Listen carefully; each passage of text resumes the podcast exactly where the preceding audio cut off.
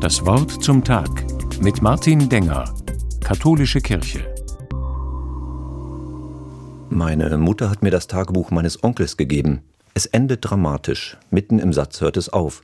Mein Onkel Hans war gerade dabei aufzuschreiben, wie er die Ostertage verbracht hat. Da nähern sich die Soldaten der Alliierten. Wahrscheinlich geht dann alles sehr schnell. Eine Kugel trifft Hans in den Rücken. Im April 1945, wenige Monate vor dem Ende des Zweiten Weltkriegs. Er ist nur 17 Jahre alt geworden. Seine Mutter hat erst nach fünf Jahren erfahren, dass ihr Sohn tot ist. Nach allem, was ich weiß, konnte Hans mit dem Nationalsozialismus nichts anfangen. In seinem Tagebuch geht es nicht um Parolen und Politik. Ihn haben andere Dinge beschäftigt. Hans hat gerade noch das Notabitur in Schlesien abschließen können, hat in seiner Freizeit Orgel gespielt und war Ministrant. Weil er gern und viel gelesen hat, hätte er gern Literaturwissenschaften studiert. Stattdessen wurde er zum Kriegsdienst einberufen. Das heißt, runter von der Schulbank und rein in die Kaserne. Da hatten er und seine Kameraden keine Wahl.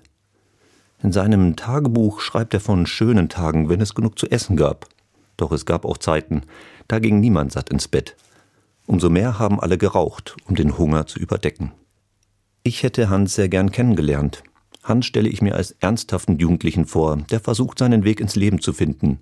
Andere schwärmten von ihren Freundinnen, die sie so gern besucht hätten. Hans freut sich darauf, in der kleinen Dorfkirche mal wieder Orgel spielen zu können. Er schreibt regelmäßig Briefe an seine Mutter und spricht ihr Mut zu. Wenn ich Hans eine Botschaft schicken könnte, würde darin stehen, ich habe dich nicht vergessen. Nach 78 Jahren gibt es in Freiburg jemanden, der manchmal an dich denkt.